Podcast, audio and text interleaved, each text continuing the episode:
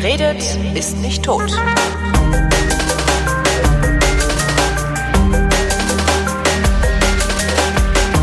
Willkommen zu einer neuen Ausgabe der Wissenschaftlerin Florian Freistetter und Holger Klein über Neuigkeiten aus der Wissenschaft plaudern. Natürlich mit Florian Freistetter. Und mit Holger Klein. Guten Tag allerseits. Ähm, hier nochmal die Durchsage, kann man ja immer mal machen an unsere HörerInnen auf Spotify. Das hier ist nur einer von vielen verschiedenen Vrind-Kanälen. Die anderen findet ihr im Internet, bei dem ihr nicht gezwungen seid, eine App runterzuladen, auf vrind.de. Und wenn ihr keine andere App runterladen wollt, dann hört doch auf Spotify meinen Sternengeschichten-Podcast. Dankeschön. Sehr gut.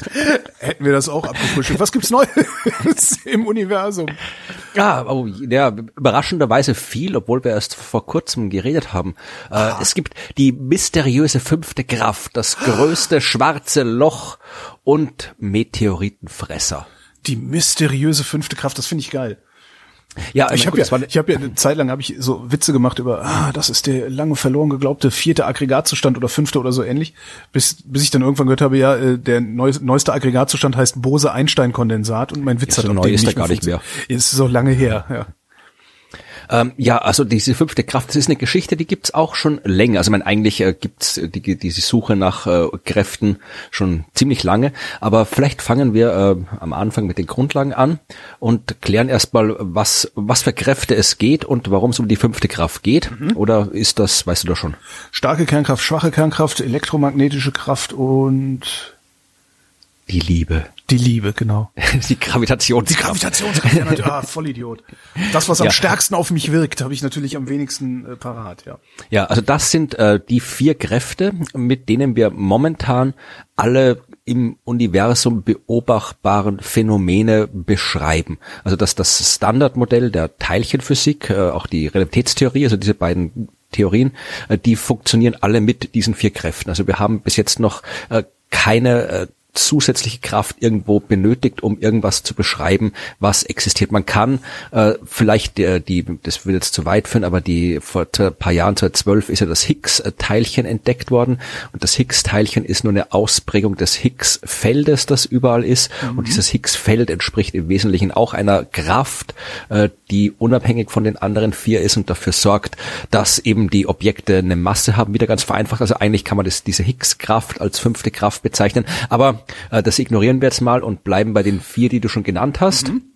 Und die Frage ist, äh, wir wissen, dass es prinzipiell dieses Standardmodell, äh, das noch nicht das Ende der Geschichte ist, ja. weil es jede Menge Zeug gibt, was wir halt noch nicht erklären können damit, ja. Also wir wissen nicht äh, dunkle Materie, woraus besteht die dunkle Energie, was ist das, Neutrinos, wie funktionieren die mhm. und so weiter. Also es gibt jede Menge offene Fragen, äh, die im aktuellen Modell nicht beantwortbar sind oder auch die, die ganz große offene Frage, ja, wie ist das mit der Gravitationskraft auf der Ebene der Teilchen? Da haben wir auch noch keine Theorie, die das abbilden und beschreiben kann. Also eine Quantengravitationstheorie. Also da, da gibt es offene Fragen und wenn es offene Fragen gibt, dann heißt das, es gibt noch was zu entdecken. Ja. Das heißt, es kann prinzipiell sein, dass es noch andere, also Kräfte oder Wechselwirkungen zwischen äh, Teilchen, zwischen Materie, zwischen äh, Objekten gibt. Mhm. So, jetzt äh, dafür macht man unter anderem auch die ganzen Experimente an den Teilchenbeschleunigern. Wieder vereinfacht gesagt, man nimmt Teilchen, lässt die aufeinander äh, prallen. Dabei entsteht Energie. Aus der Energie entstehen wieder neue Teilchen und man kann mit dem aktuellen Modell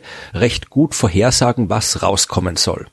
Und dann guckt man, ob das rauskommt. Und wenn nicht das rauskommt, was rauskommen soll, äh, kann es ein Hinweis darauf sein, dass halt irgendwas passiert, von dem man, das man noch nicht inkludiert hat im Modell, also was Neues. Oder dass jemand den Beschleuniger nicht geputzt hat. Oder dass halt irgendwie ein experimenteller Effekt oder sonst irgendwas da ist, klar. Ist auch Aber schon vorgekommen übrigens, habe ich auch schon erzählt gekriegt, dass irgendwie bei, bei der Wartung irgendwas verkackt haben und auf einmal total mhm. geile Ergebnisse überall rauskamen. Durfte ich aber nicht veröffentlichen. Egal. Ja, also sowas, sowas ist in der Geschichte der Wissenschaft, kommt sehr oft vor. Aber so, boah, krass, Heureka! Nee, warte mal, äh, da ist irgendwas nicht. ja. Aber äh, die, die Fast Radio Bursts, die die Mikrowelle von den mm. Wissenschaftlerinnen waren, also es gibt jede Menge Geschichten dieser Art. Aber äh, tatsächlich, also man macht jetzt diese Experimente am, am LHC, am CERN zum Beispiel, äh, glauben ja viele, das ist quasi ein Ding, das man gebaut hat, weil man das Higgs-Teilchen nachweisen wollte, was unter anderem auch so war. Aber es ist nicht so, dass man quasi sagt, wir wollen das entdecken und dann guckt man nach und entdeckt, sondern tatsächlich guckt man auch einfach nach, passt das, was wir da sehen, äh, mit dem überein, was wir glauben, dass passieren soll. Und wenn nicht, lernt man was. Und deswegen baut man auch immer größere Geräte, weil man natürlich irgendwo mal in die, die neuen, in, in Ebenen vordringen muss, wo man halt äh, bis jetzt noch nichts weiß. So, äh, die Geschichte fängt jetzt aber nicht an am CERN, sondern in Ungarn, in Debrecen Mhm. Weiß nicht, ob du Debrecen kennst. Da kommt das Debreziner Würstchen her. Das kommt dort her, ja. Also das ist, ich weiß nicht, ob jetzt alle zuhörenden Ungarinnen und Ungarn, äh, vielleicht ist Debrecen auch noch für was anderes äh, berühmt. Das kann sein, aber das kenne ich dann nicht. Nee. ja, also ich war noch nie in Debrecen. Ich habe viele Debreziner gegessen, klassische Wiener Würstelstand äh, Angebot. Aber äh, dort gibt's unter, unter anderem auch das äh, Kernforschungsinstitut der Ungarischen Akademie der Wissenschaften. Das steht dort. Und äh, da arbeiten ungarische Akademiker der Wissenschaften und unter anderem Attila Krasna-Horkai, mhm. den man vermutlich anders ausspricht, mhm. aber so schreibt man ihn. Und der hat äh, damals, 2015 war das schon, ein Paper veröffentlicht. Da ging es um äh, Beryllium-Atome, Beryllium 8. Äh, das Computer! Ist, äh, haben wir noch eine Berylliumkugel? Es ist, genau, ja. Ich glaube, es war der andere. Aber äh, Galaxy Quest. Genau. Oder? Ja. Nein, aber wir haben keine Berylliumkugel.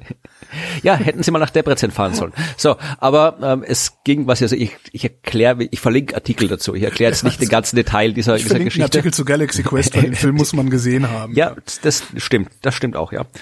Äh, es geht im Wesentlichen, man hat ein radioaktives äh, chemisches Element, in dem Fall Beryllium 8, das zerfällt und man kann eben vorhersagen, was bei dem Zerfall alles am Ende rauskommen soll.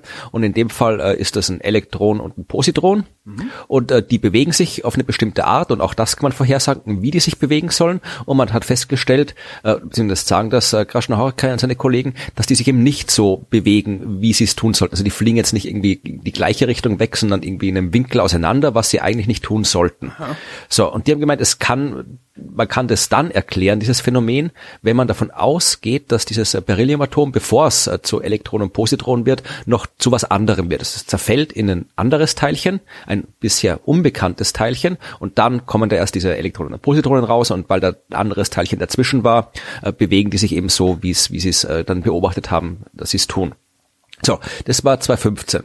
Dann äh, gab es 2016, haben eben andere Wissenschaftlerinnen und Wissenschaftler haben auch nochmal so eine ähm, entsprechende Interpretation der Daten veröffentlicht. Das waren dann äh, amerikanische äh, Forschungseinrichtungen, weswegen es erst dann damals in die Weltpresse gelangt ist, weil für die Depreziner hat sich keiner interessiert damals anscheinend. Die russische Und, Akademie der Wissenschaft hat festgestellt. Ja, so ungefähr. Aber jedenfalls dann äh, ist es mal 2016 schon mal durch die Medien gegangen. Da habe ich damals schon was Längeres drüber geschrieben. Und äh, der Stand der Dinge war halt, ja, kann sein oder auch nicht. Mhm. Und weil natürlich irgendwie äh, die die Ungarn sind eher halt Außenseiter ist vielleicht ein bisschen übertrieben, aber es ist halt die die sind halt nicht arbeiten nicht da in diesem gigantischen internationalen äh, CERN-Dingens wie die ja. anderen, ja.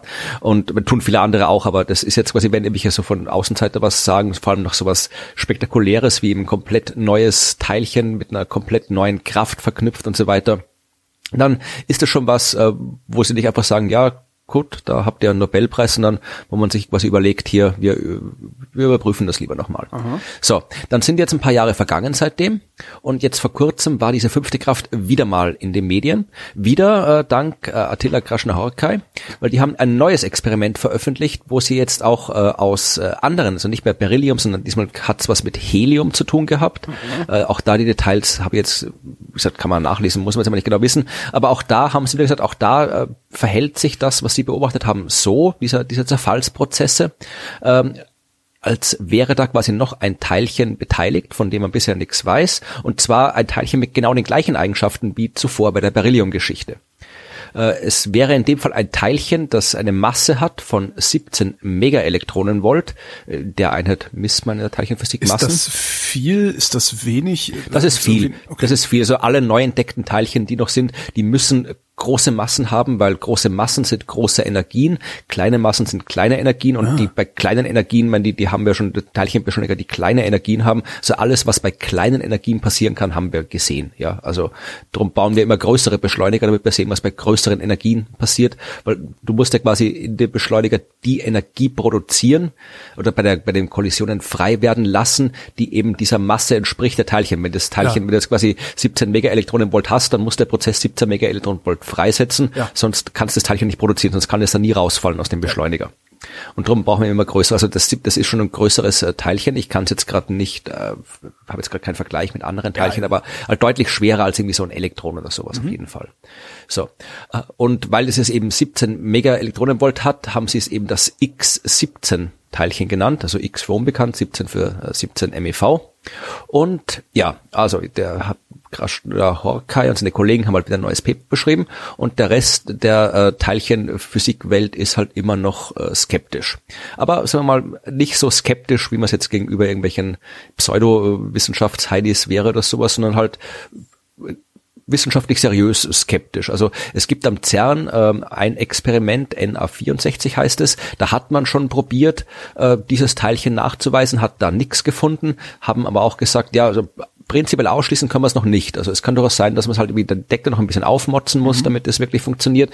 Es gibt ein anderes Experiment, das ähm, LHCb-Experiment, das auch gerade aufgerüstet wird und da sagen die Verantwortlichen, ab 2023 wird das Experiment im Wesentlichen soweit sein, um ein für alle Mal zu sagen, das gibt's oder das gibt's nicht. Also dieses Teilchen ist halt, es ist halt immer eine schöne, es klingt schon die fünfte Kraft und so weiter. Also immer wenn da was in, dem, in, der Wissenschaft auftaucht und stürzen sich die Medien drauf, aber der Stand der Dinge ist immer noch so Fünfte wie vor ein Kraft, paar Jahren. auf, fünfte Kraft auf neuntem Planeten entdeckt, meinst du? Ja, genau. Also der Stand der Dinge ist immer noch, also es ist die, die Wissenschaftlerinnen und Wissenschaftler sind nicht abgeneigt äh, dieser Entdeckung, aber halt tatsächlich, es braucht noch ein bisschen mehr als das, was die die die die vorsichtigen Hinweise, die die ungarischen äh, Leute da äh, gefunden haben, sondern es braucht halt mehr. Es braucht unabhängige Bestätigung und äh, die wird's geben in ein paar Jahren und dann wissen wir, ob das jetzt tatsächlich eben, ob wir wirklich eben Planet diese, 9 entdeckt haben? Ja, das, der kann, das kann in der gleichen Zeit ungefähr auch passieren, wenn es ihn gibt, ja. Aber, äh, aber äh, tatsächlich ist, äh, wie gesagt, also wir wissen, irgendwas muss da ja sein. Ja. Also irgendwas, irgendwas muss da sein, was wir noch entdecken können, weil wir haben, oder wir sind äh, komplett blöd und auf dem falschen Dampfer mit unserer Theorie und haben die komplett falsche Theorie aufgestellt, wogegen wieder die Tatsache spricht, dass die halt wahnsinnig gut funktioniert bis jetzt. Ja. Aber irgendwas wird es zu entdecken geben und wer weiß, vielleicht waren die Depreziner die ersten, die es entdeckt haben. Dann werden sie auch einen Nobelpreis kriegen.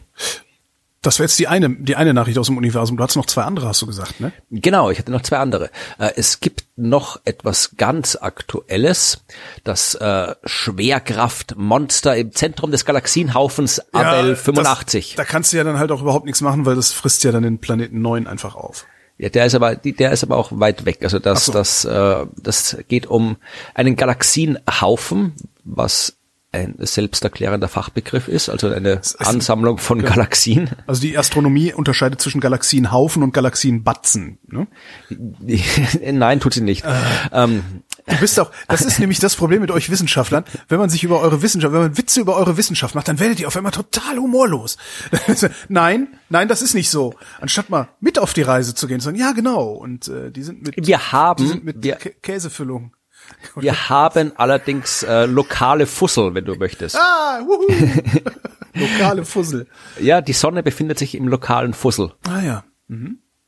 Aber Galaxienbatzen haben wir noch nicht. Nee. Aber äh, Ich finde sehr schön, aber gut. also auch Galaxien, so wie unsere Milchstraße, sind äh, bewegen sich nicht quasi allein isoliert durchs Universum, sondern sind zusammengeschlossen, ebenso wie Sterne in Galaxien organisiert sind, sind Galaxien in Galaxienhaufen organisiert. Das heißt, durch Gravitationskraft aneinander gebundene äh, Galaxien. Das Schöne Und, äh, ist ja, wenn ich dann so einen Scheiß rede mit Batzen, dann sage ich dreimal Batzen und habe hinterher tatsächlich das Wort Sternenhaufen vergessen. Wenn Tja. du das jetzt nicht wieder gesagt hast, hätte ich lange überlegen müssen, worüber wir eigentlich reden. Ja, nicht immer Äh, Sternhaufen, das ist was anderes als ein Galaxienhaufen. Galaxienhaufen, ja. ja, Verzeihung. Genau. Und also die, unser, wer es wissen möchte, die Milchstraße gehört zu einem Galaxienhaufen mit dem wunderbar originellen Namen Lokale Gruppe. Und äh, diese lokale Gruppe ist ein Galaxienhaufen, gibt aber noch ganz viele andere Galaxienhaufen, also viel größere Galaxienhaufen und einer davon heißt eben Abel 85. Abel war ein, war ein äh, Astronom und der hat einen Katalog gemacht und war halt Nummer 85 in dem Katalog. Und in dieser äh, Haufen gibt's die Galaxie Holm 15a. Und dort hat man jetzt ein schwarzes Loch. Holm. ich muss, Michael Holm. Ja, vielleicht, aber ich glaube nicht, dass sie nach dem benannt ist. Dein Zug rollt in den Bahnhof ein. Das kann man doch irgendwie umdichten. Wir, wir machen einen. Chor. Und, okay, mach mal. Deine Galaxie rollt in den, ne, dein, Ja. ja braucht was. Was gibt's denn? Gibt's irgendwas im Universum, was einsilbig ist, so wie Zug? Stern? Dein Stern rollt in den Bahnhof ein.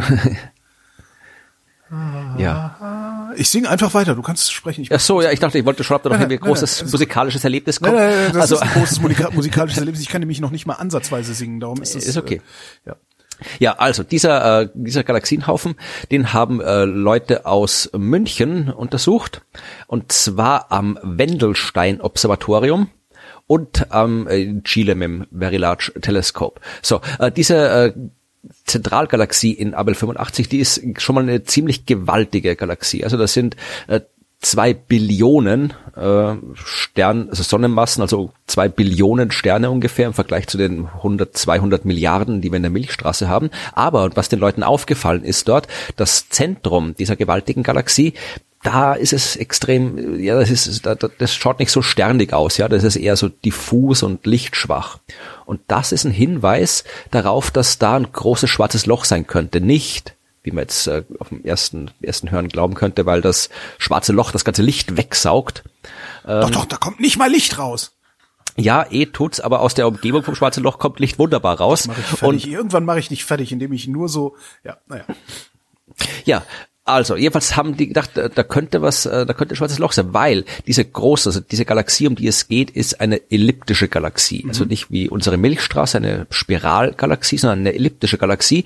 Und äh, die elliptischen Galaxien entstehen im Allgemeinen aus der Kollision von Spiralgalaxien, ja. Also wenn unsere Milchstraße mit unserer Nachbargalaxie, der Andromeda, in, in ein bis zwei Milliarden Jahren äh, kollidieren wird, dann äh, stößt erstmal nichts zusammen, wie man sich so denkt, weil da viel zu viel so durcheinander durch. Genau, aber so. es gibt natürlich eine gravitative Wechselwirkung zwischen den Sternen. Also es gibt mhm. vorher schon so Gezeitenkräfte, die da wirken. Also die die die rühren sich gegenseitig ordentlich durch und dann am Ende, also die wirbeln so ein paar Mal durcheinander, umeinander und am Ende nach ein paar Milliarden Jahren ist halt einfach aus zwei Spiralgalaxien so ein großer kugelförmiger Haufen aus Sternen entstanden, eben eine elliptische Galaxie. Aha.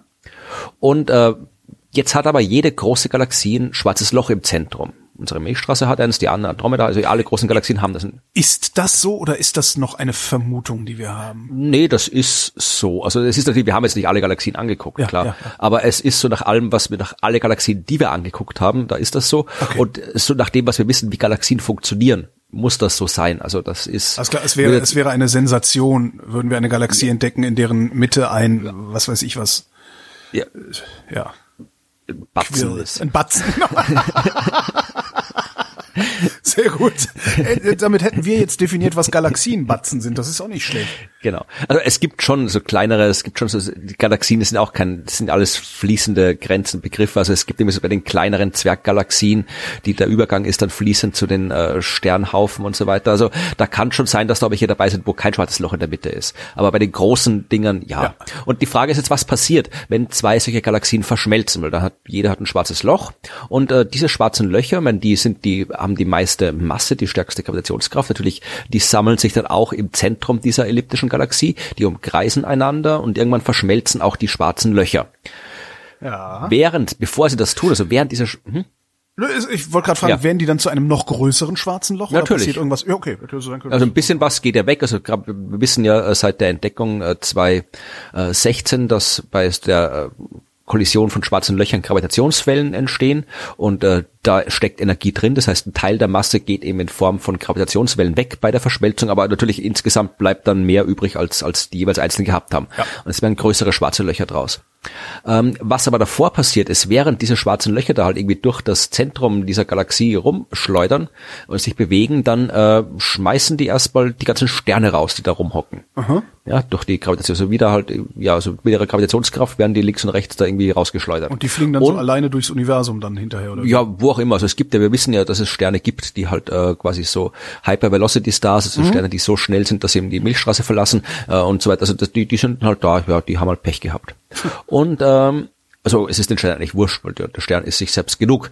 Der äh, äh, leuchtet halt weiter vor sich hin und macht das, was er immer gemacht hat, nur halt jetzt außerhalb der Galaxie. Mhm. Aber äh, die Sterne sind weg und auch äh, das Gas, weil das sind ja alles äh, alte Galaxien, äh, die da verschmelzen, also äh, die Spiralgalaxien. Und äh, das heißt, da ist auch schon das ganze Gas, was zwischen den Sternen vorhanden ist, ist auch schon aufgebraucht worden, um neue Sterne zu machen. Also ja. äh, alte Galaxien haben weniger Gas zwischen den Sternen als junge Galaxien. Das heißt, du hast jetzt im Zentrum so einer Galaxie eben kaum Sterne und kaum Gas, das zu neuen Sternen werden kann.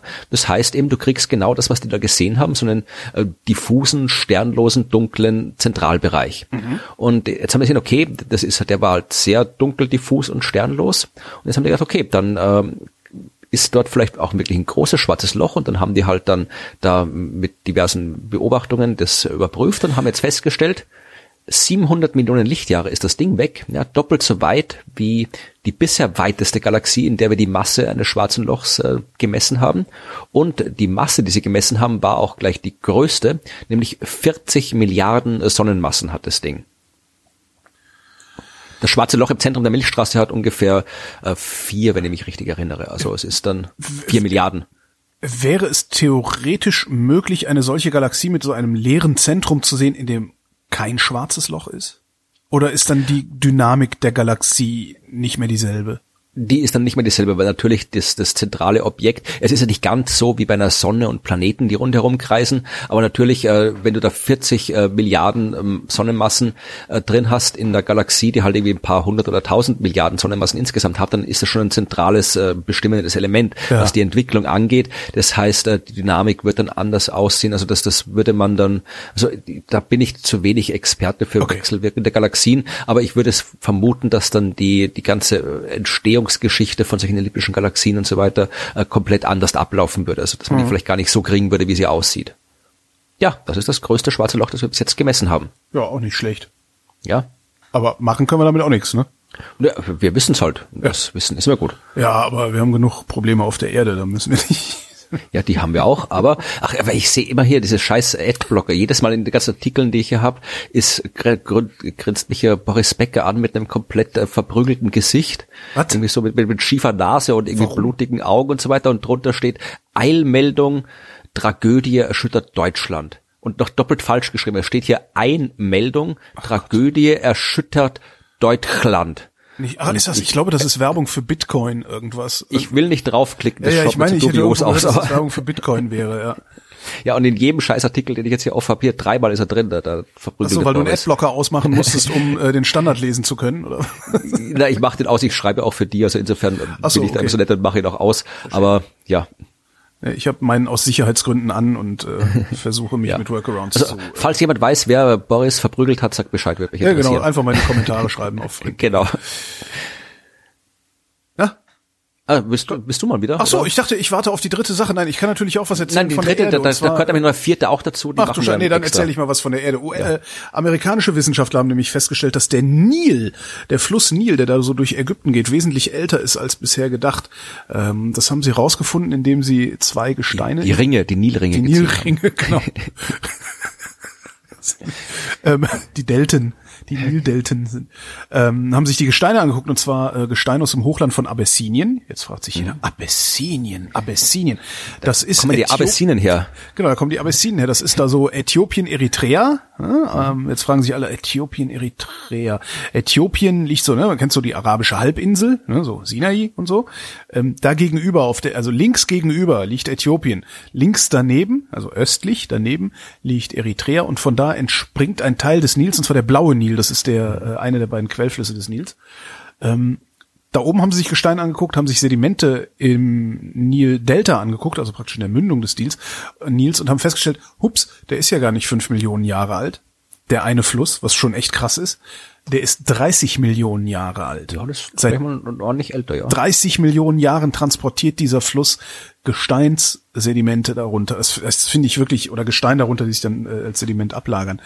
Ähm, und dann haben sie sich gefragt, wie das denn passieren konnte, dass er so alt wird und haben festgestellt, dass in diesem Hochland von Abessinien äh, eine sogenannte Plume aus dem tiefen Erdmantel aufgestiegen ist. Also Plum, Plum oder Plum, ja. okay. Also praktisch ein Magmapilz, wenn man so will, so gemacht hat.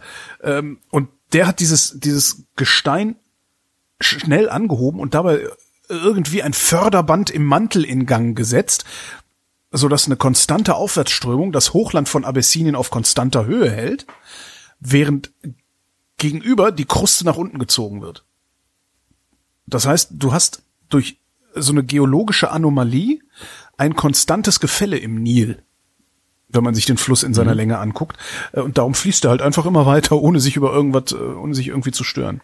Finde ich total abgefahren. Ja, äh, es ist, haben wir mir noch nie Gedanken darüber gemacht, aber jetzt würde mich natürlich interessieren, so äh, die, die, was ist denn der älteste Fluss der Welt? Das ist eine sehr gute Frage. Weiß ich auch nicht, habe ich auch noch nie gehört. Ja, aber es würde mich interessieren, wenn das irgendwie, das ist ja durchaus eine interessante Information. Also die habe ich noch nie irgendwo, wäre jetzt nie auf die Idee gekommen, äh, dass das natürlich in der Geologie untersucht man sowas, wie ich mir jetzt, je länger ich darüber nachdenke, desto sinnvoller erscheint es mir, sowas zu untersuchen. Aber so, so in den typischen Rankings, also ProSieben hat noch nie eine Ranking-Show gemacht zu dem Thema. Ja. Äh, auf die Schnelle gegoogelt spuckt die Wikipedia aus, dass der Finky River in Australien Ja, alles ist in Australien. Das, das älteste Zeug ist immer in Das Australien. stimmt, stimmt. Aber auch interessant, ne? warum steht eigentlich das älteste Zeug immer in Australien rum? Ja, weil der Kontinent halt so alt ist. Oh, die, ach so, weil er unverändert so alt bleibt, meinst Genau. du? Ja. Ja, meine, die anderen, Ja, klar, die, stimmt, anderen ja. Kontinente Ja. sind halt wie so zusammengekracht und so weiter. Ja, stimmt. Ja.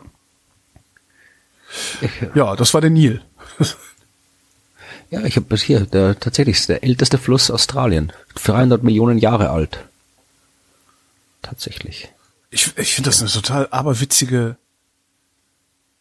Also äh, diese Vorstellung, also so, ein paar tausend Jahre und so kann ich ja alles nachvollziehen, weil Schmelzwasser, Gletscher. Ne? Aber 30 Millionen Jahre, 30 Millionen Jahre lang gibt es da irgendeinen krassen Wasserkreislauf, der funktioniert. Und die Frage ist halt, äh, wie lange noch, ne? Ja, äh, dann mache ich mit etwas Alten weiter. Ja. Und zwar, die heißen auch alt, nämlich mit äh, Archeen. So Archeen sind immer so ein bisschen, die, die mögen äh, Wissenschaftskommunikatoren wie ich nicht, Archeen, weil äh, man immer, kann nicht wirklich erklären, was Archeen sind. Archeen sind Archeen. Ja, also das sind, das sind keine Pflanzen, keine Tiere, keine Bakterien. Das sind halt Archeen. Ähm, Aber Halt, was ist es nun? einzellige Organismen, ja. Also eine Archee ist, also früher hat man die Archee-Bakterien, Archebakterien genannt, ja. Also man hat auch gedacht, dass es quasi äh, äh, äh, Bakterien sind. Aber im Prinzip äh, sind also es gibt es gibt äh, Bakterien, es gibt Eukaryoten, das sind äh, alles das ist quasi, quasi wir, also alles was halt quasi einen Zellkern hat und ähm, Bakterien und die Archeen sind Prokaryoten. Das heißt, Archeen sind einzellige Organismen, äh, die aber äh, keinen Zellkern haben, aber so, so DNA-Moleküle, die halt quasi ohne Hülle da in der Zelle rumschwimmen. Ja. Genau. Und äh, die genauen Unterschiede zwischen Archeen und äh, Bakterien, die kann ich jetzt, da müssten die biologisch kundigen Hörerinnen und Hörer vielleicht nochmal was dazu sagen. Kannst du nicht einfach vermutlich irgendwas behaupten? Die Leute glauben einem doch alles, wenn man Wissenschaftler Die ist. Archeen Alles. sind grün und die Bakterien sind rot. So, aber ähm, wegen dem Chlorophyll. Nein, also ich nehme an, da wird es irgendwelche genetischen Sachen geben, die da irgendwie mal, mal festgestellt haben, dass die halt genetisch schon irgendwie unterschiedlich sind. Auf jeden Fall sind Archeen, wie der Name auch schon sagt, extrem alt. Ja, also tatsächlich irgendwie gehören zu den, den ältesten Lebewesen auf unserem Planeten. Und äh, guck mal, ich habe gerade hier bei Wikipedia geschaut. Archeen wurden beim Menschen im Darm, im Mund, im Bauchnabel und in der Vagina nachgewiesen. Im Bauchnabel, das finde ich ganz witzig. Da, äh, da sind doch eigentlich Flusen drin. Sind Archäen vielleicht die Flusen des Universums? Ähm, Nein. Nicht. Ja. So, also, äh, die Archeen, um die es geht, sind weder in Bauchnebeln noch äh, Vaginas oder anderen Körperteilen, sondern es geht um Forschung auf von der Universität Wien. Und zwar äh, haben die ein Archeon, ist glaube ich die Einzahl, äh, untersucht, das heißt Metallosphera sedula. Metallosphera sedula. Und das sind sogenannte chemolithotrope Mikroorganismen. Warte, Chemolithotrop äh, reagieren mit. Nee, ich weiß es nicht. Chemolithotrop sind äh, Mechanismen, also Mikroorganismen, die ihre Energie eben auch aus anorganischen Quellen beziehen können, ja. Also vereinfacht gesagt, die können irgendwie halt ja, Steine fressen, Steine verstoffwechseln, Jo. Gestein oder irgendwas, was halt irgendwie ist keine Pflanze oder sonst irgendwas, sondern können wirklich oder können wirklich eben auch, auch Gestein verstoffwechseln. Und äh, das haben die halt untersucht. Ja, also die haben das Ding äh, aus äh, Neapel, aus äh, vulkanischen Schwefelquellen, die über 70 Grad heiß sind. Also diese Archeen kommen auch sehr gut mit oder können, findet man auch dort, wo halt wirklich extreme Bedingungen herrschen. So, was die jetzt getan haben, also die haben gewusst, okay, die können halt eben schon schon Steine verstoffwechseln. Ähm, wenn die Temperaturen und äh, die die Atmosphäre richtig ist, dann äh, können die das machen. Und die haben untersucht eben, die haben einerseits äh, Steine angeschaut und dann haben die denen auch Meteoriten gegeben. Ja, also Stein, die aus dem Weltall auf die Erde gefallen sind. Also die haben es einmal probiert mit Meteoritengestein und einmal bei normalem Eisenerz und haben festgestellt, diese Archeen fressen das Meteoritengestein sehr viel schneller als das normale Eisenerz. Das heißt, die kommen aus irgendeinem Grund deutlich besser mit Meteoritengestein klar als mit Eisenerz. Aha. Und äh, tatsächlich, äh, also man macht Aber es. wo kriegt man jetzt das ganze Meteoritengestein her? Weil Eisen ja, na, warte mal. Okay. Ja, also es geht los, mein erstes Mal, äh, äh, sie oxidieren das Eisen, ja, also es ist quasi deren Atmung, deren Stoffwechsel, also so wie wir halt irgendwie mit Sauerstoff oder irgendwas arbeiten und andere mit, mit Sonnenlichtphotosynthese machen, oxidieren die das Eisen und da kommt Energie raus. So, und äh, weil die so alt sind, ja, äh, behaupten die oder äh, vermuten die, dass eben ähm, erstens so ein Meteorit äh, enthält mehr andere Metalle, also mehr Spurenmetalle als das irdische Gestein, weil ja äh, bei uns das ganze, die ganze Erdkruste, die ganze Erde ist ja differenziert. Das heißt, die ist durch die ganzen vielen Kollisionen, die stattgefunden haben, damit wie die Erde entstanden ist, hat sich das alles halt irgendwie die war ganz aufgeschmolzen. Das heißt, das ganze schwere Zeug ist nach unten in den Kern gesunken und so weiter. Das leichte Zeug ist oben, wohingegen äh, im Weltall bei den Asteroiden, die ja der Ursprung der Meteoriten sind, das nicht stattgefunden hat. Das heißt, da ist das alles alles Zeug ist quasi überall. Das ist sehr viel durchmischter, das Meteoritenmaterial. Ja. Das heißt, in so einem Meteorit findest du eben viel mehr Spuren von anderen äh, Metallen als im irdischen Gestein und äh, die vermuten halt, dass das die Stoffwechselaktivität fördern könnte und auch eben das, das Wachstum dieser Archeen, auch die Porosität vielleicht der, der Meteoriten im Vergleich zum irdischen äh, Erz könnte das sein und äh, sie gehen eben davon aus, dass äh, die halt wirklich zu den ältesten Lebewesen gehören und dass tatsächlich äh, Heißen früher deshalb auch Archäen? Archäen? Ja, eh, na, Arch ja, ja. Eh, eh. Aber ja, eh. tatsächlich, das, das, das, das, äh, Österreicher. Ja, eh. Entschuldigung. Ja, super. Aber äh, das eben wirklich, also früher auf der frühen Erde, also auf der jungen Erde, ja. äh, da war vermutlich äh, Meteoritenmaterial lag noch wesentlich häufiger rum als heute. Mhm. Und dass das tatsächlich eben, ähm, äh, da war halt noch nicht so geologisch irgendwie verändert, wie es heute ist. Und von früher reden wir jetzt wirklich vor, vor weiß ich, drei Milliarden Jahren oder irgendwie sowas, glaube ich. Weiß mhm. ich, wie weit wir jetzt zurück, aber auf jeden Fall zwei, drei Milliarden Jahren, behaupte ich jetzt mal. Also weit früher auf jeden Fall. Und ähm, da war halt einfach sehr viel mehr äh, Meteoritenmaterial verfügbar. Und die könnten dann eben sich darauf spezialisiert haben, diese Meteoriten zu fressen. Jetzt, jetzt kommt meine Theorie die Archäen haben die Meteoriten weggefressen, darum finden wir nicht mehr so viel davon. Ja, vielleicht. Also würde jetzt gar nicht, nicht, nicht überzeugen. also es ist, ich bin, bin auch so, ich mein, Experte. Irland war früher mal bewaldet, ne? vergisst man auch ja. immer. Ne? Dann kam der Mensch. Also warum sollen nicht auch die Archäen? Ja, ja ne, es kann gut sein, dass da irgendwie, aber da müsste man wirklich Leute fragen, die sich auskennen damit. Okay. Äh, aber es kann durchaus sein, welche Mengen die jetzt da weggefuttert haben im Laufe der Zeit, kann ich jetzt nicht sagen. Aber äh, klar, ich meine, Gestein wird abgebaut durch alles Mögliche. Warum nicht auch irgendwie Meteoritengestein durch Archäen? Aber ähm, kann, ich glaube nicht, dass das, das der Hauptpunkt um das geht, sondern die sagen halt wirklich, dass, dass eben in dem Fall auch die Meteoriten quasi halt auch, weil die halt so gut mit Meteoriten funktioniert haben, die Achäne, die Achäne halt quasi der Ursprung der, die, die, der, des, der restlichen, des restlichen Lebens äh, sind oder einer der Ursprünge des restlichen Lebens, dass ähm, diese Meteoriten dann eben tatsächlich auch die Evolution ein bisschen angetrieben haben. Haben Sie nicht auch gerade irgendwo einen Meteoriten gefunden, wo Zucker drin war? Das wäre jetzt die folgende Geschichte gewesen, die, die Folgegeschichte dazu. Dass, ja, also es hat aber nichts damit zu tun, dass jetzt quasi die, die, die Meteoriten deswegen gefressen haben, weil die so schön süß waren.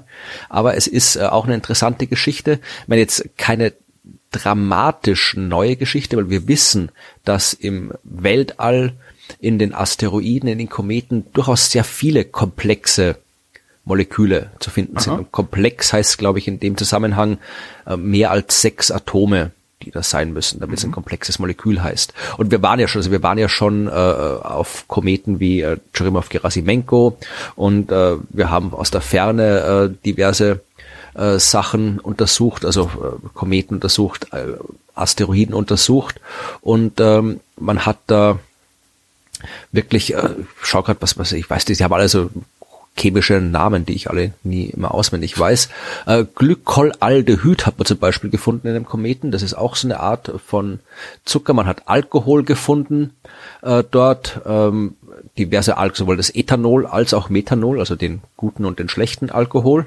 Aber ich habe jetzt genau hier, den verlinke ich dann, jetzt habe ich die Liste gefunden. Ich habe mal eine Liste geschrieben mit allem Zeug, äh, das man auf, äh, auf Churimov Gerasimenko gefunden hat. Aha. Und zwar hat man dort gefunden Ammoniak, ja. Das ist das, äh, wonach der Obdachlose riecht. Ja, ja also Dünger, ja. Düngermittel, Reinigungsmittel, also ja, ungefähr. Äh, dann hat man äh, Glycin und Phosphor gefunden und der Phosphor, das sind jetzt keine, keine komplexen Elemente, weil Phosphor ist einfach nur ein Element, aber mhm. tatsächlich ist es interessant, weil Phosphor wirklich essentiell ist fürs Leben. Also du brauchst Phosphor, damit du DNA machen kannst. Ja, sonst okay. ohne Phosphor geht's nicht. Das war halt auch interessant, dass es da gab. Äh, dann hat man Methan gefunden. Das kennen wir. Das ist das, was aus den furzenden Kühen genau. rauskommt, weswegen was dem Treibhauseffekt mit durchaus beiträgt. Dann haben wir Formaldehyd gefunden. Mhm. Das ist das, was man irgendwie. Das ist das, wo wir unsere Kinderherzen drin einlegen, ja. Zum Beispiel also biologische Präparate, aber du findest es auch irgendwie so als Desinfektionsmittel und auch in manchen Früchten, also äh, kann man es finden.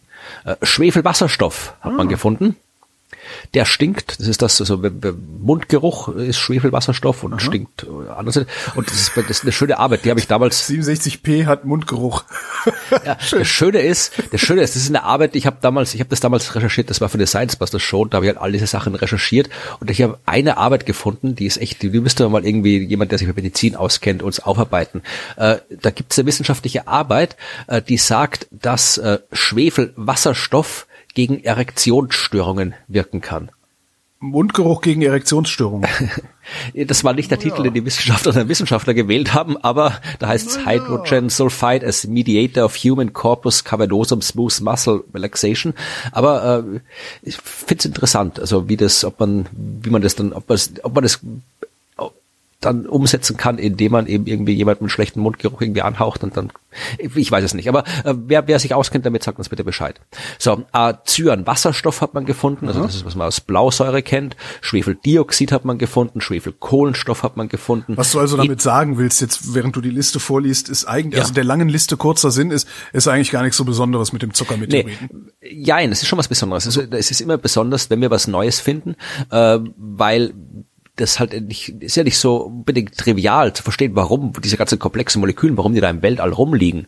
Weil eigentlich ist im Weltall ja gar nichts. Also da, da sind halt irgendwie Planeten und auf den Planeten ist was ja. und Sterne und in den Sternen ist, ist was, aber die Asteroiden, die Kometen, das sind Winddinger und all diese oder die meisten, viele dieser komplexen Moleküle haben wir auch in, in den ganzen, im, im interstellaren Medium, in den Gaswolken zwischen den Sternen gefunden. Und da fragt man sich, wie kommt es dahin? Ja, also Alkohol zum Beispiel. Also es gibt diese gigantischen Alkoholwolken im Universum Universum.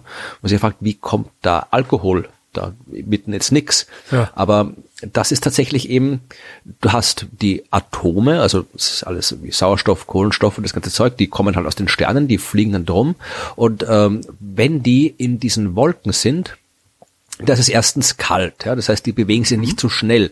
Und in diesen Wolken hast du oft auch äh, Staub drinnen, also wirklich so, kleinste Staubpartikel, die eben auch von den Sternen kommen. Und wenn jetzt äh, diese Atome auf den Staubteilchen landen, dann können die dort miteinander reagieren, ja, weil da sind sie nahe beieinander, bleiben auch nahe beieinander und auf diesem Staubzeug können die miteinander reagieren. Irgendwann entsteht dann mal in der Nähe ein Stern. Der Stern vereinfacht gesagt brennt, bläst mit seiner Strahlung den Staub weg und übrig bleiben diese ganzen komplexen Moleküle. Und aus den Wolken entstehen dann eben auch die Kometen und Asteroiden, aus denen entstehen die Planeten. Das heißt, äh, es ist dann, wenn man sich es genau anschaut, nicht ganz so unwahrscheinlich, dass man komplexe Objekte, äh, Moleküle findet Aha. auf den Himmelskörpern. Und äh, was man jetzt gefunden hat äh, mit Zucker, ist äh, unter Zucker verstehen wir immer quasi hier den, den weißen Würfelzucker. genau, ja. In dem Fall äh, chemisch ist Zucker halt sehr viel umfassender. Genauso wie äh, Alkohol übrigens. Also wenn ich Chemiker äh, Zucker und Alkohol anbieten, dann immer nachfragen, was sie genau meinen. Okay. Ja, weil da, da, da, kann, da kann ziemlich fieses, tödliches Zeug rauskommen dabei, ja. Aber in dem Fall der Zucker, den man da gefunden hat, in dem Meteoriten, ist Ribose. Mhm. Und Ribose ist deswegen wichtig. Warum ist Ribose wichtig? Jetzt gucken wir mal, wo das, äh, wo, wo Fragmente dieses Wortes vorkommen. Desoxyribonukleinsäure. Genau, in Ribonukleinsäure. Das äh, RNA-Ribonukleinsäure ist Ribose ein essentieller zentraler Baustein, ja.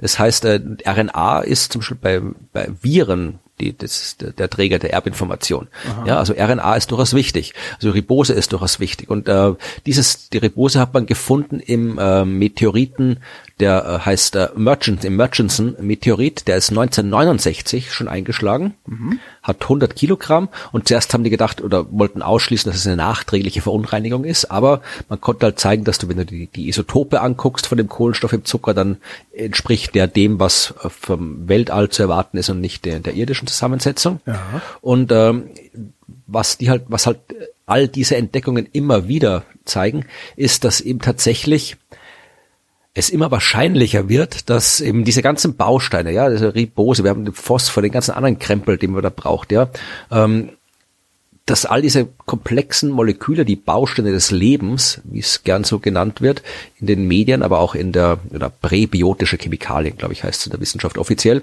Also nicht Leben selbst, aber die komplexe Moleküle, die du brauchst, um Leben draus zu machen, Aminosäuren und den ganzen Kram.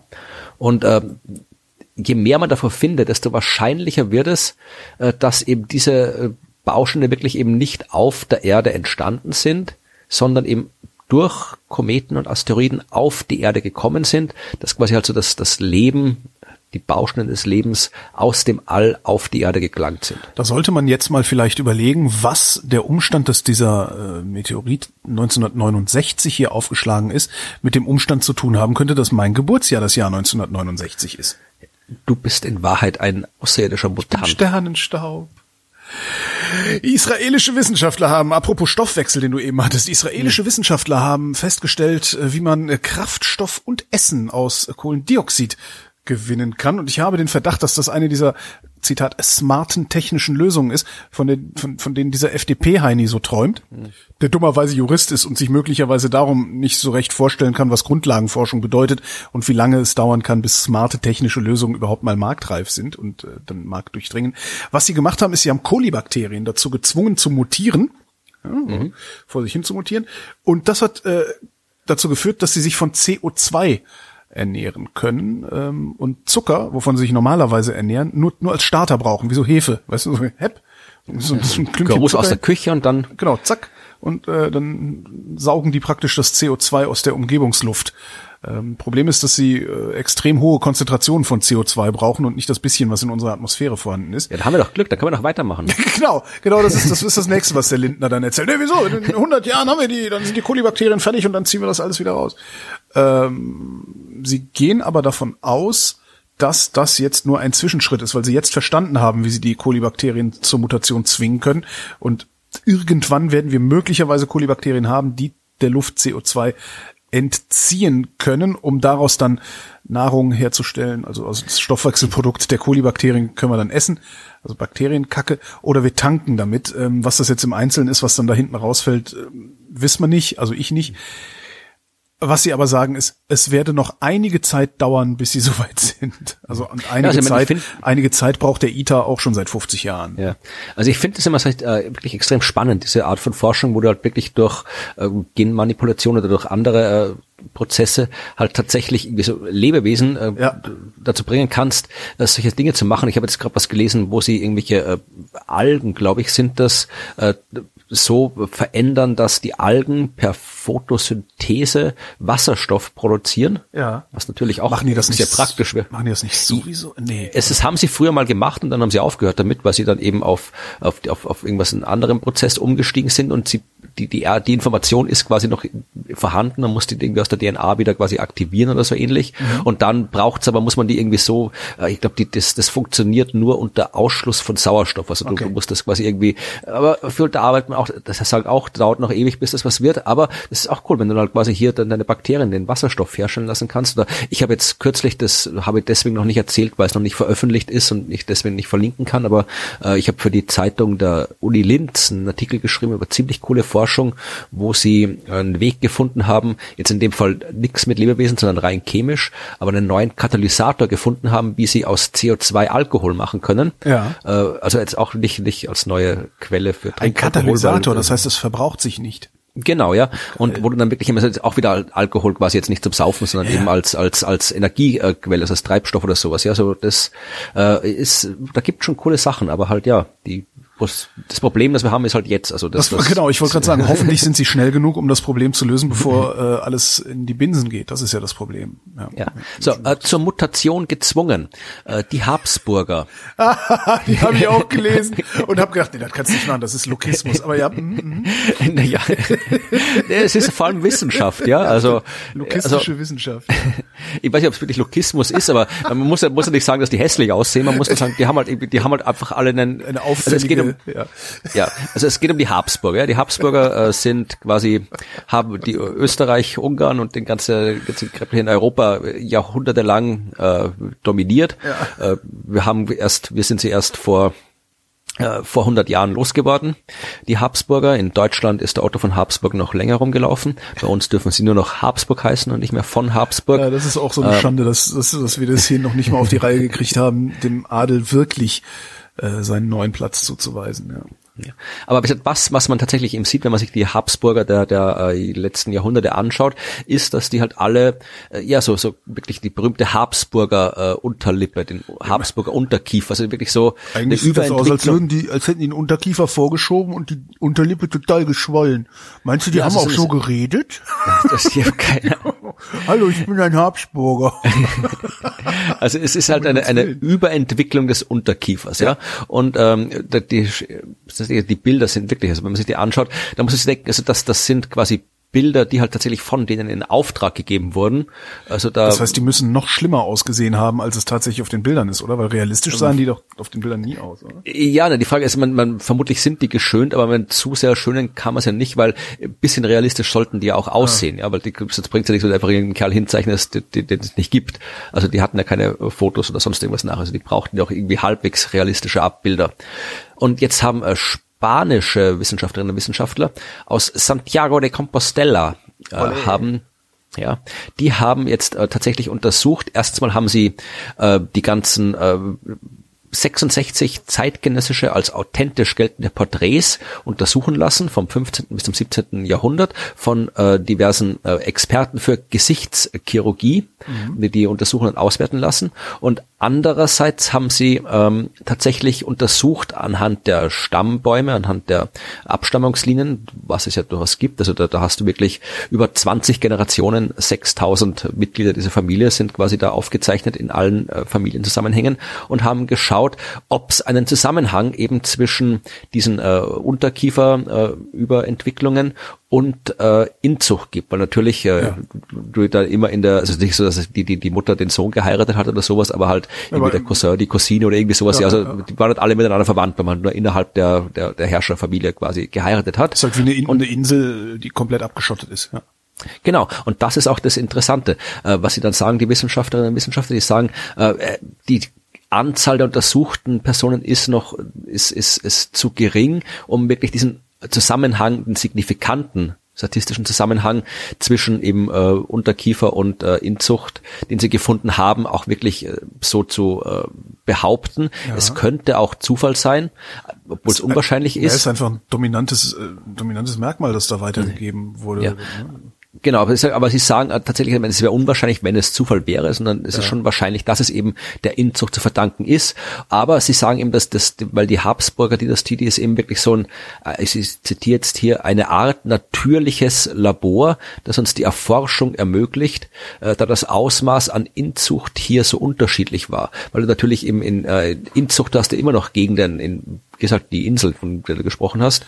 Ja. Also du hast immer noch Gegenden, wo Inzucht tendenziell ein Problem ist. Nicht äh, wie absichtliche Inzucht, sondern einfach, weil halt da aus welchen Gründen auch immer ja. in der Gegend halt einfach nicht genug Leute sind. Und das, ja das zu erforschen ist halt durchaus relevant und interessant und darum haben die es halt mit den Habsburgern gemacht, weil es dann, sie sagen hier, der, der, der letzte Habsburger Herrscher Spaniens, äh, irgendwann hast du dann halt tatsächlich äh, wenn du dir den anguckst, den Karl der Zweite war. Also da ist es wirklich, also der schaut echt extrem aus, ja.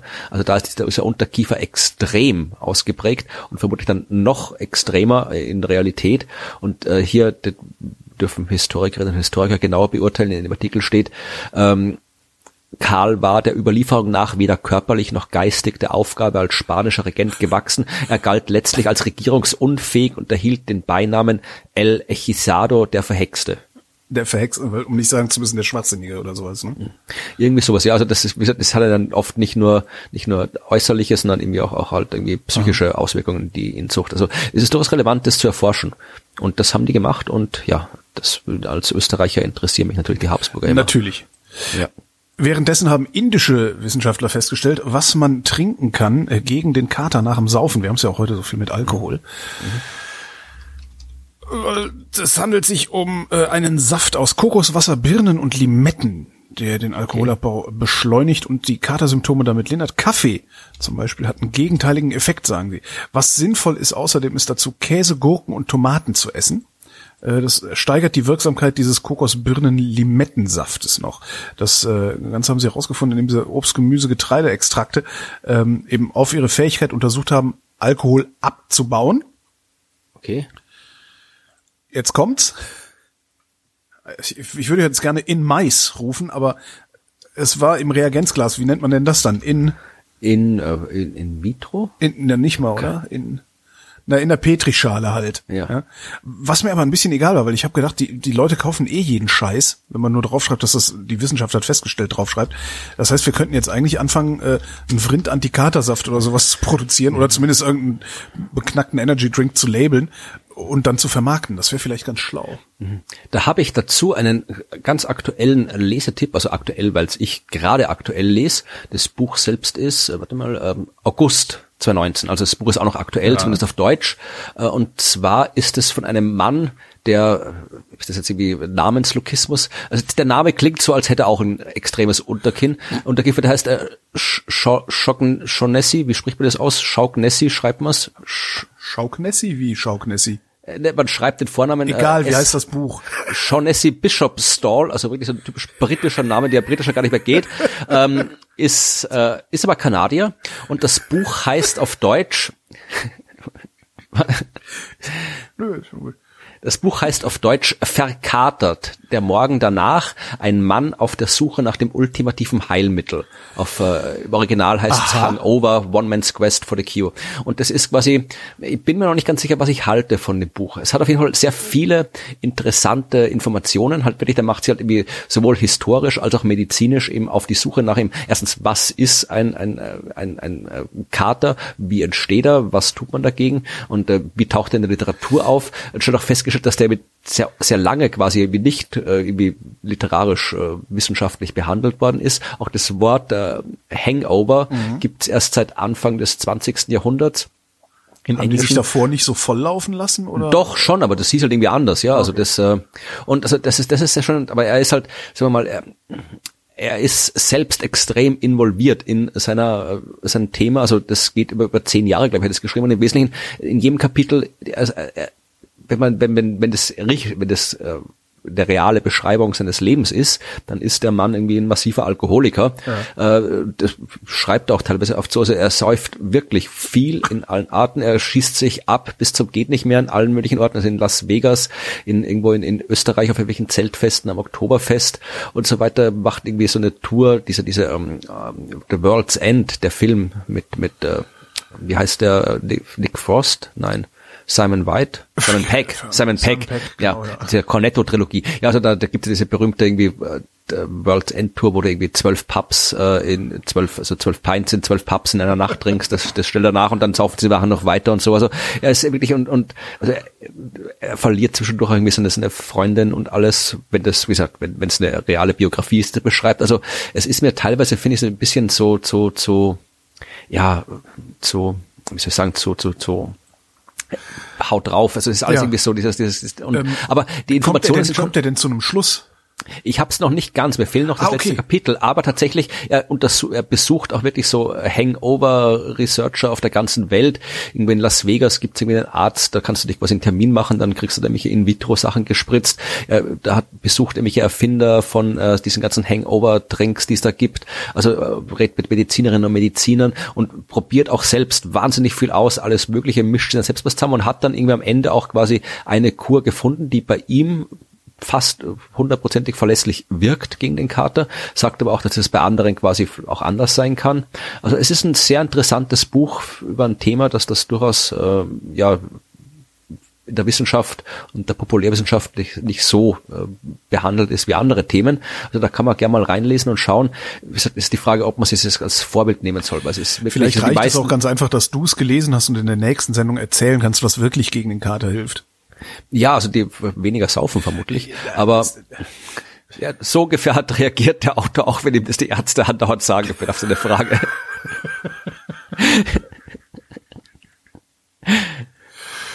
Was hätten wir denn noch im Angebot? Ich hätte hier noch ähm, ein Mittel gegen Grippe, ein neues. Ja, welches denn? Äh, die ketogene Diät. Die ketogene Diät ist so ein, so ein äh, wie nennt man das denn? Eine Low Carb Freak Show, also der die Orthodoxie der, der Low Carb äh, Diät. Dabei ist halt praktisch keine Kohlenhydrate mehr, sondern fast ausschließlich Fett. Äh, das mhm. Fett liefert äh, locker 80 Prozent, wenn nicht noch mehr der Kalorien, die du überhaupt nur auf, aufnimmst. Äh, das führt dann dazu, dass dein Körper den Stoffwechsel umstellt wie beim Fasten. Du verbrennst dann nur noch Fett zur Energiegewinnung und nicht mehr Kohlenhydrate. So. Dabei entstehen in der Leber sogenannte Ketokörper und darum heißt das Keto-Diät. Damit kann man abspecken, muss man allerdings auch hinkriegen, weil das ziemlich anstrengend ist. Ich habe das auch schon mal versucht. Das ist wirklich sehr anstrengend und auch es ist halt anstrengend. es ist einfacher, einfacher ist es jeden Tag eine Stunde Sport zu machen, finde ich jedenfalls. Ähm, es scheint aber einen Einfluss aufs Immunsystem zu haben. Äh, jetzt kommt's. In Mais haben sie es ausprobiert. Sie haben äh, Mäuse äh, ketogen ernährt und eine Kontrollmausgruppe ganz normal ernährt, haben ihr dann äh, Influenza-Viren per Nasenspray verabreicht, was ich sehr schön finde, so ein kleines Nasenspray für Mäuse. Haben dann Influenza-Viren äh, per Nasenspray reingetan und haben festgestellt, äh, die Keto-Mäuse hatten milderen Krankheitsverlauf bei der Grippe, also Influenza, ne, das ist nicht Erkältung, ja. milderen Krankheitsverlauf, geringere Sterblichkeit. Und okay, sie so führen das darauf, dass äh, diese Ernährung Immunzellen in der Lunge aktivieren würde. Aber das ist jetzt quasi halt keine, es ist eine Prävention, aber jetzt nichts, was wenn ich sie hab, dann hilft mir das jetzt irgendwie nichts. Das wäre jetzt noch die Frage, dass, äh, also das ist in Mais, ne? Also sie haben es nur ja. im Mausmodell bisher gesehen, im Menschen haben sie es noch nicht mal, noch nicht mal in irgendwelchen Modellen ausprobiert. Pff, ich sag mal, nee, das hilft nichts. Das ist, wenn, dann ist das Prävention, ja. Ja, es ist Prävention. Gut, was habe ich noch? Ich habe noch, äh, ich weiß nicht, ob das jetzt, äh, das ist ein Thema, das jetzt gerade zumindest in meiner äh, sozialen Medienblase ständig aufgepoppt ist. Ähm, vermutlich dann eher auch in der deiner oder der Hörerschaftsblase.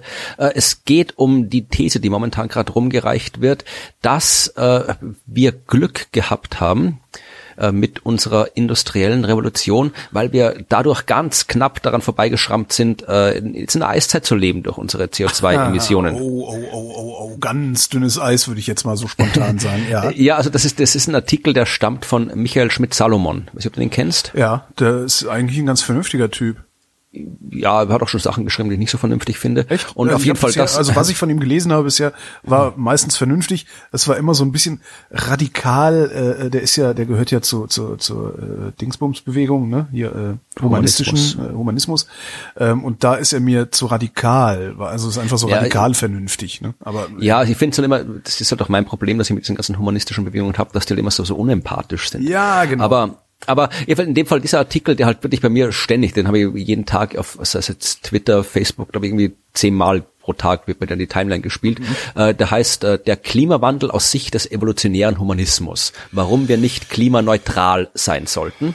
Und ich fasse jetzt kurz zusammen. Die These ist, dass erstens, ähm, äh, das sind eines Dinges, dass quasi hier ähm, dieser was für einen so einen Radikal-Atheisten durchaus halt irgendwie äh, naheliegend ist. Also er betrachtet das Ganze eben auch aus einer religiösen Perspektive und sagt halt, dass das hier, dass wir jetzt quasi hier die die Welt nicht immer so durch die religiöse Brille sehen soll. Also er, hier, äh, er redet von äh, ich zitiere jetzt mal, äh, das Abholzen von Wäldern unter bestimmten Umweltbedingungen eine verheerende ökologische Katastrophe verhindern könnte, widerspricht völlig unseren moralischen Intuitionen, die letztlich auf einem romantischen Naturbild gründen, aber dies zeigt nur, dass das aus religiösen Vorstellungen gespeiste romantische Naturverständnis den Blick auf die Realität verstellt. Also er zitiert zuerst eine wissenschaftliche Arbeit, laut der eben tatsächlich eben zur Beginn der Industrie Revolution äh, die, die CO2-Werte gerade so waren, dass eben äh, eine beginnende Eiszeit äh, abgewendet wurde und sagt dann eben, dass das eben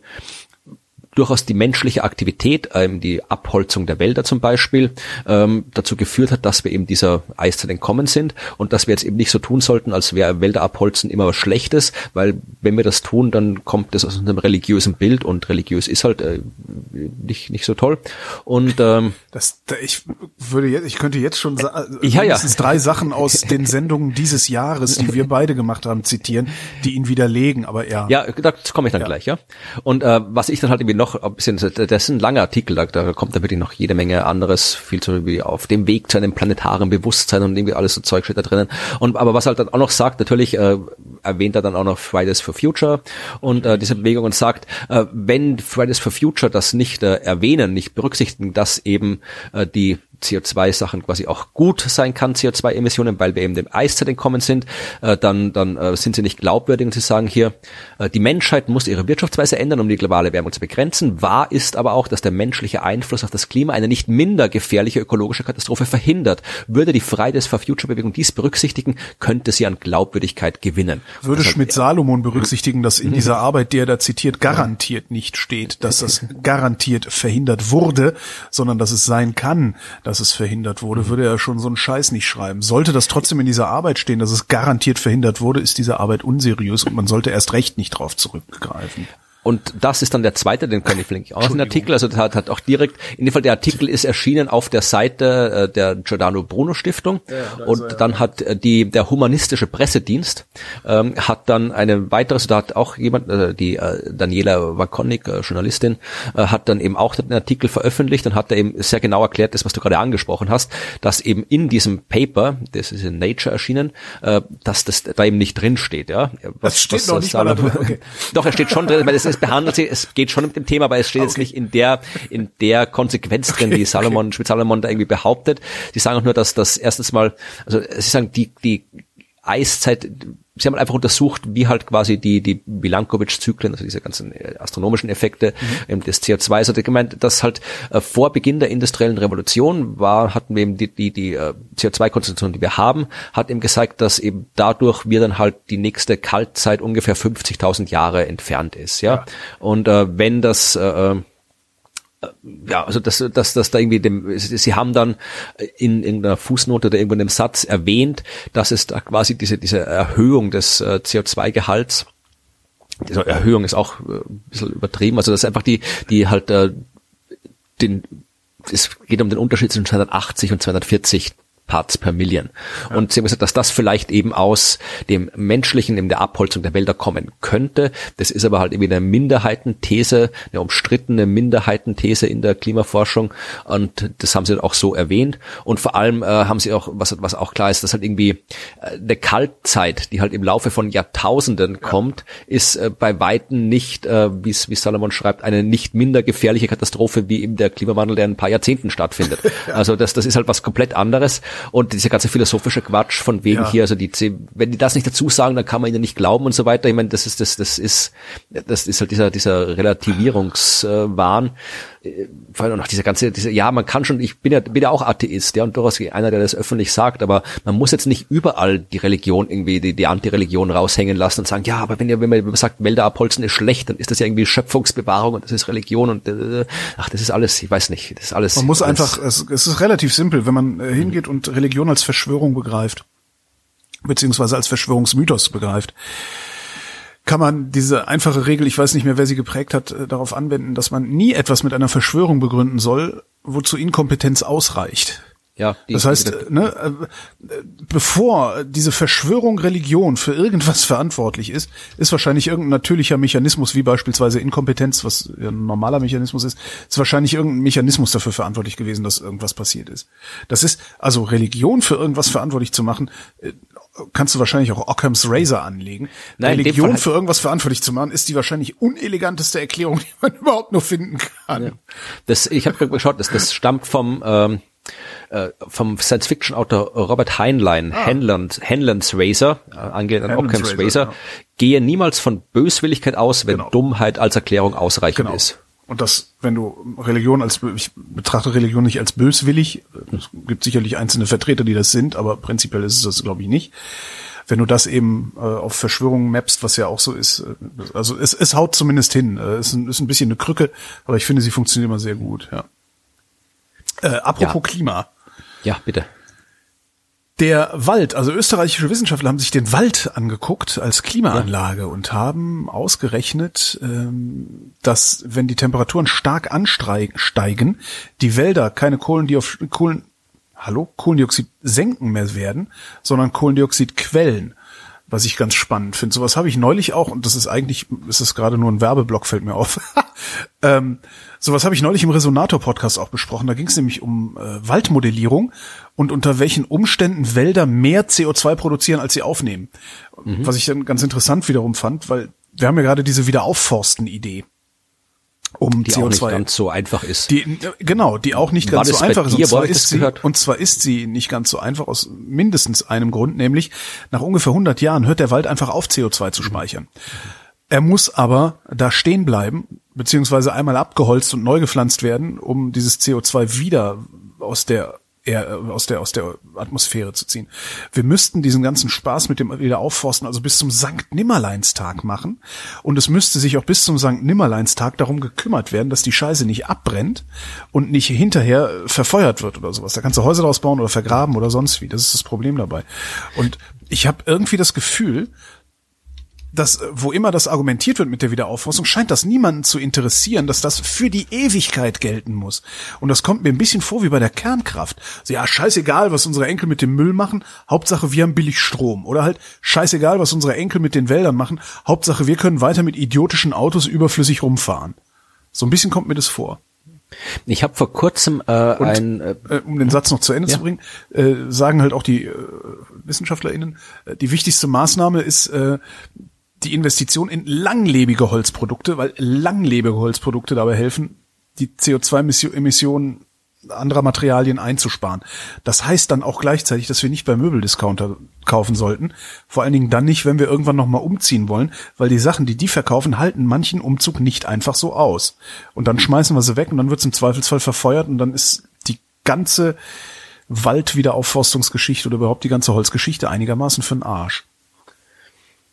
Ich habe das äh, tatsächlich vor kurzem, ich glaube, das war das hier, äh, ich habe gerade Link gerade gefunden, äh, Deutschlandfunk Nova äh, äh, Sendung gehört, äh, das Kritik an Aufforstung, Studie das Pflanzen neuer Bäume ist kein Allheilmittel. Und da äh, ging es vor allem darum, dass eben äh, du kannst schon Bäume pflanzen, das kann schon funktionieren zum Klimaschutz, wenn man es eben richtig macht, aber eben du kannst, es geht nicht überall, weil äh, du das, das, das, es kann nicht jeder Baum überall wachsen. Ganz viele Gegenden eignen sich nicht für für Bäume. Also Savannen oder Torfmoore sind natürliche CO2-Speicher. Wenn du da jetzt irgendwie äh, Bäume reinpflanzt, dann dann hast du einen kontraproduktiven Effekt. Das heißt, äh, du kannst nicht einfach sagen, da hier, da, da stehen überall noch keine Bäume, da hauen wir Bäume hin, sondern du musst dir ganz genau die das Ökosystem anschauen, was schon da ist. Und das ist in der Sendung äh, sehr schön äh, ausgearbeitet äh, worden, Ja. äh, warum das eben Aufforsten prinzipiell okay ist, aber eben äh, man nicht so einfach ist, wie es, dass man einfach sagt, okay, Bäume hin und gut ist.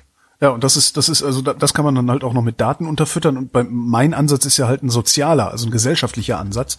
Ich bezweifle, dass wir als Menschheit jemals in der Lage sein werden, uns ewig um einen Wald zu kümmern, der so groß wie die europäische Halbinsel sein muss, wenn Ja. nicht noch größer und ständig wachsend. Das schaffen wir nicht. Dazu, dazu ist unser, unser ganzes Wirtschaftssystem nicht in der Lage. Ich kann mir vorstellen, dass eine andere Gesellschaft das durchaus hinbekommt, dass man sagt, die, die sinnvollen, der sinnvolle Job der Zukunft ist, sich um einen Hektar Wald zu kümmern. Ja? Und das machen halt ganz, ganz viele. Äh, Irgendwie so eine Gesellschaft ist durchaus vorstellbar, aber dann bist du in so einer äh, Raumschiff Enterprise Welt und da sind wir sowas von entfernt, das, ja. Ja. Ja, das ist auch immer mein, mein Problem mit dieser Atomsemiotik.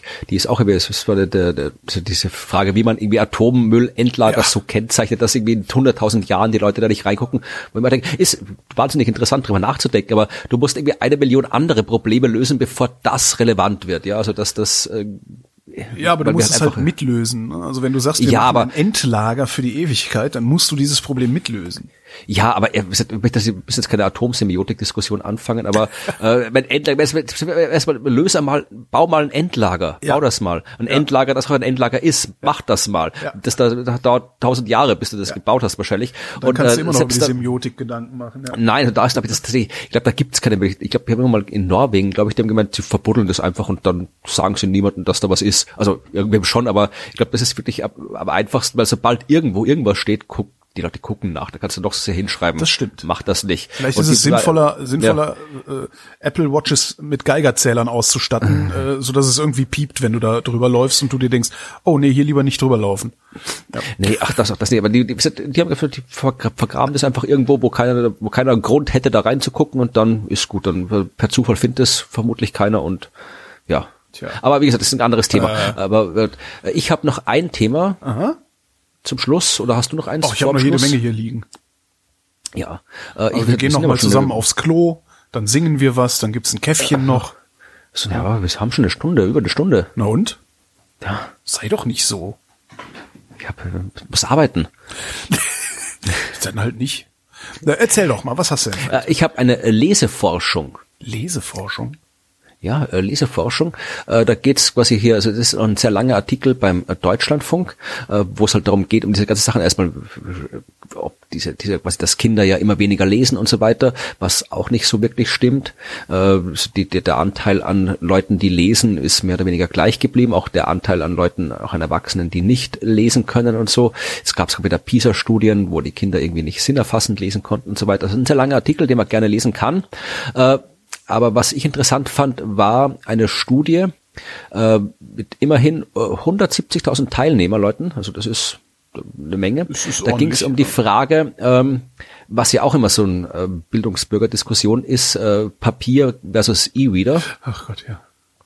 Und äh, die haben aber tatsächlich untersucht ähm, das Leseverständnis linearer Texte auf Bildschirm und auf Papier und haben festgestellt, dass äh, die Erinnerungsleistung und das Textverständnis besser ist, wenn du es auf Papier liest, als am Bildschirm. Aber und da kommen jetzt äh, die diversen Einschränkungen, die in den meisten Medien darüber dann nicht äh, berichtet worden sind. Na klar, Äh, weil das sind äh, ja Feuilletonisten. ja. hm. es geht erstens mal nur um Sachtexte, ja. Also bei fiktionalen Texten, bei Geschichten, bei narrativen Texten und so weiter äh, ist es irrelevant. Da spielt es Ah, keinen ja. Unterschied. Äh, es geht um Sachtexte. Und es ist auch nur dann relevant, wenn du den Sachtext quasi jetzt lesen musst. Wenn du sagst, ich muss das jetzt verstehen, lernen. Nicht, wenn du das quasi selbst lesen kannst, wie es dir gerade passt, sondern wirklich unter Zeitdruck quasi, Sachtexte unter Zeitdruck. Dann ist es so, dass du äh, auf, auf Papier äh, schneller Informationen, also die dich besser erinnerst und äh, das besser verstehst als auf, äh, auf dem Text. Also auf, auf, auf Papier. äh, Also auf, die Bill Bryson digital, Bücher, ja. die Bill Bryson Bücher auf dem E-Reader am Strand zu lesen, ist eine sinnvolle Idee, beziehungsweise keine unsinnige Idee. Genau. Ja.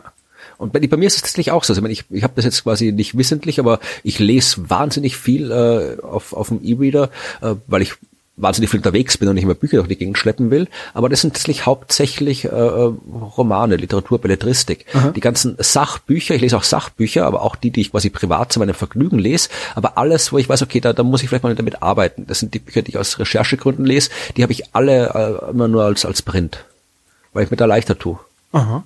Damit zu arbeiten und, und, und was, was zu verstehen und so weiter. Also das fand ich quasi, das ist noch, da ist noch sehr, sehr viel mehr in diesem Artikel drin, aber das fand ich wirklich interessant, ähm, dass äh, diese, diese Studie mal gemacht worden ist. Und was sie auch noch am Was Schluss ich, ganz, sagen, was ich gerade ganz spannend finde, ist, also ich habe das auch, Belletristik auf dem E-Reader, Sachbücher in Print. Ich muss diese Bücher nicht lesen, also es ist halt, ich lese halt Sachbücher, weil sie mich interessieren und nicht um da irgendwie, ne, um mein, mein Wissen zu vergrößern, sondern, also du gehst da mit Sicherheit mit einem anderen An Ansatz oder Anspruch ran als ich, aber ich, ich ertappe mich, wenn ich so drüber nachdenke, ertappe ich mich dabei, dass ich denke, nee, das ist ein Sachbuch, das kaufe ich mir lieber. Und ich wusste nie, warum ich mir das lieber als Print kaufe, als dass ich es auf dem E-Reader lade. Und vielleicht ist das die Erklärung, dass ich intuitiv einfach schon gemerkt habe, dass ich Sachbücher auf dem E-Reader nicht so gut verstehe. Ja, bei mir ist es tatsächlich auch hauptsächlich so handwerkliche Gründe. Also Ja. ich tue mir wesentlich einfacher, wenn ich irgendwie drei Bücher neben auf meinem Schreibtisch liegen habe, wo ich parallel in den Büchern hin und her blättern kann. Ah, das das kann ich eben auf, auf, am Kindle kann ich das nicht so, bis ich da mal irgendwo Das mache ich hingeblättert halt. Ich lese halt ein Buch von vorne bis hinten und dann ist das nächste dran, ja. Ja. Aber was auch noch schön drin ist, Sie sagen auch, was eh auch eine durchaus eine Binsenweisheit, wenn Eltern ihren Kindern vorlesen, haben sie bessere Chancen, selbst gute Leser zu werden. Ja. Steht hier, ja. Und äh, das tatsächlich, das kann man auch alle finden. Also, nicht nur, ich kann das doch mal erweitern. Also natürlich alle, die Kinder äh, haben oder mit Kindern auf eine Art und Weise in Kontakt kommen, die das äh, möglich macht, lest den Kindern was vor. Das ist immer hervorragend. Und äh, lest auch, lest, auch wenn ihr Erwachsene, lest euch selbst was vor, eurer, eurer, eurer Partnerin, eurem Partner, lest euch Sachen, Bücher vor. Das ist ja eine sehr, sehr schöne Aktivität. Das mit dem Kindervorlesen ist vor allen Dingen nochmal auch wichtig zu sagen, es ist egal, äh, ob das gut oder schlecht gelesen ist. Ähm, Ich kenne eine Mutter, die ihren Kindern nicht vorgelesen hat mit der Begründung, ich kann so schlecht vorlesen.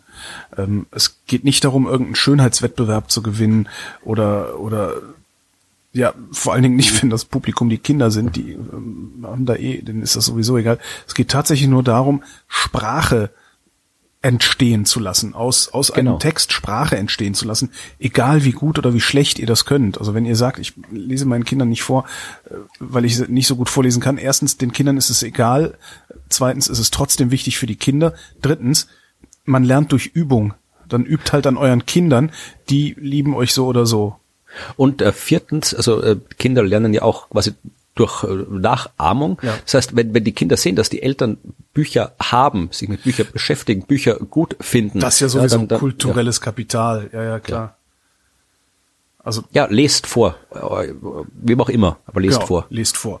Dann äh, habe ich habe jetzt alle alle Meldungen in die nächste Sendung verschoben, bis auf eine und die Ja. lautet: Finnische Wissenschaftler. Äh, ach, ich muss immer noch, ich, ich habe noch nicht das Gendern verinnerlicht. Finnische WissenschaftlerInnen entwickeln dehnbares Glas. Ui. Sie haben geil, oder? Sie haben ein Glas entwickelt, das ist Al- Aluminiumoxidglas nennt sich das. Es ist flexibel und dehnbar Transparentes Aluminium. transparentes Aluminium, genau. Und kann äh, seine Länge bei Dehnung verdoppeln. Das ist schon echt krass. Und es ist leichter und härter als Stahl. Dann muss man mit dem Glas irgendwas machen, um es zu dehnen, weil ich kann es irgendwie anheizen, dann kann ich es auch ein bisschen dehnen. Aber Bei Raumtemperatur, äh, also es bleibt halt flexibel bei Raumtemperatur. Das heißt, du kannst, du kannst im Grunde, und das ist so mein Problem. ich sehe schon Wellen an in den Kneipen auftauchen. Siehst du, ich, ich, ich habe direkt einen Use Case gefunden. Ähm, und zwar ist mein, mein Problem mit Smartwatches ist, diese Dinger sind praktisch überflüssig. Ähm, so, eine Smartwatch, also so ein Ding, was ich am Handgelenk habe, ein Computer am Handgelenk, ähm, den finde ich genau dann nicht mehr überflüssig, wenn das praktisch mein Smartphone ist, das ich am Handgelenk tragen kann. Dazu muss das aber flexibel, erstens flexibel und zweitens dehnbar sein, damit ich mir praktisch so eine Manschette an den Unterarm legen kann, die wenigstens so groß ist wie ein kleines Smartphone, um darauf die Sachen zu machen, die ich auch auf dem Smartphone mache. Und sowas könntest du zum Beispiel mit so einem Glas sehr gut bauen, ähm, weil es einfach, ja, hochflexibel ist. Du könntest damit sogar irgendwo dagegen klopfen, wenn du den Arm bewegst und so, weil das ja so ein bisschen das Problem ist. Fänd ich geil. Aber, Aber in Mais. aber in Mais, genau, ungefähr da sind die gerade. Ähm, sie haben jetzt verstanden, wie man das macht. Das ist aber ein furchtbar aufwendiger Prozess, um kleinste Mengen dieses Glases herzustellen.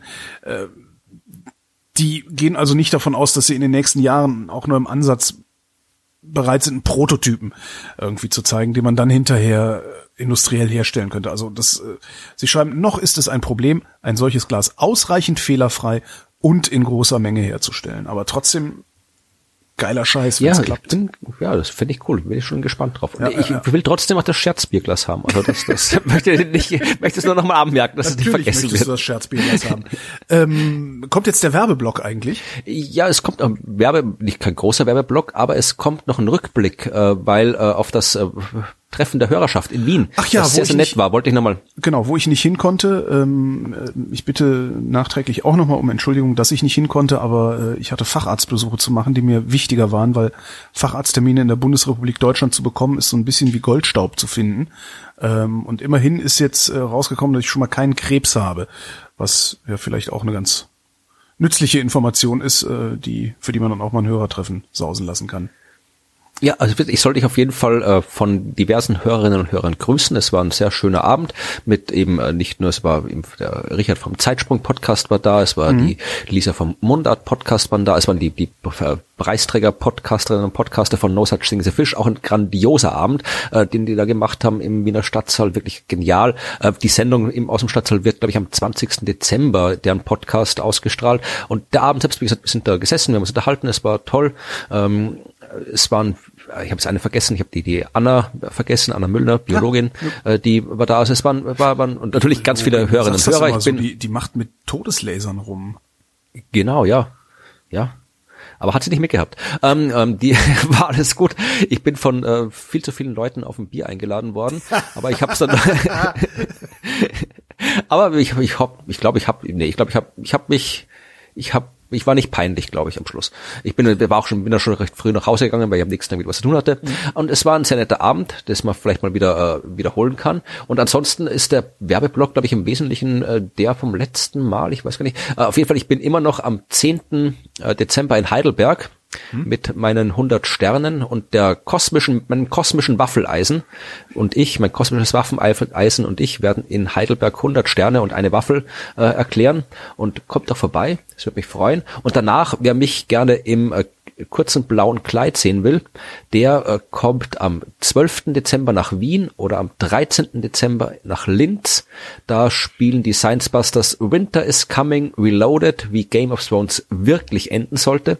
Also eine leicht modifizierte äh, Version unserer Game of Thrones Wissenschaftsshow wo es viel zu sehen gibt äh, und viel zu experimentieren. Es gibt Feuer, es gibt Eis, es gibt äh, alles Mögliche und das sind die letzten Science Busters Auftritte von mir in diesem Jahr, auch die letzten anderen Auftritte von mir in diesem Jahr. Meine Kolleginnen und Kollegen machen noch die Weihnachtsshow, da bin ich nicht dabei, aber das sind die letzten drei Termine, wo man quasi mich äh, irgendwie sehen kann in der Öffentlichkeit, es sei denn, man läuft irgendwie beim Einkaufen über, über den Weg oder so. Und das war die vorletzte äh, Vrind Wissenschaft, die es 2019 zu hören gibt. Die Weihnachtsfolge gibt's dann zum vierten Advent. Und äh, bis dahin danke ich dir, Florian. Und ich danke dir. Und euch danken wir für die Aufmerksamkeit.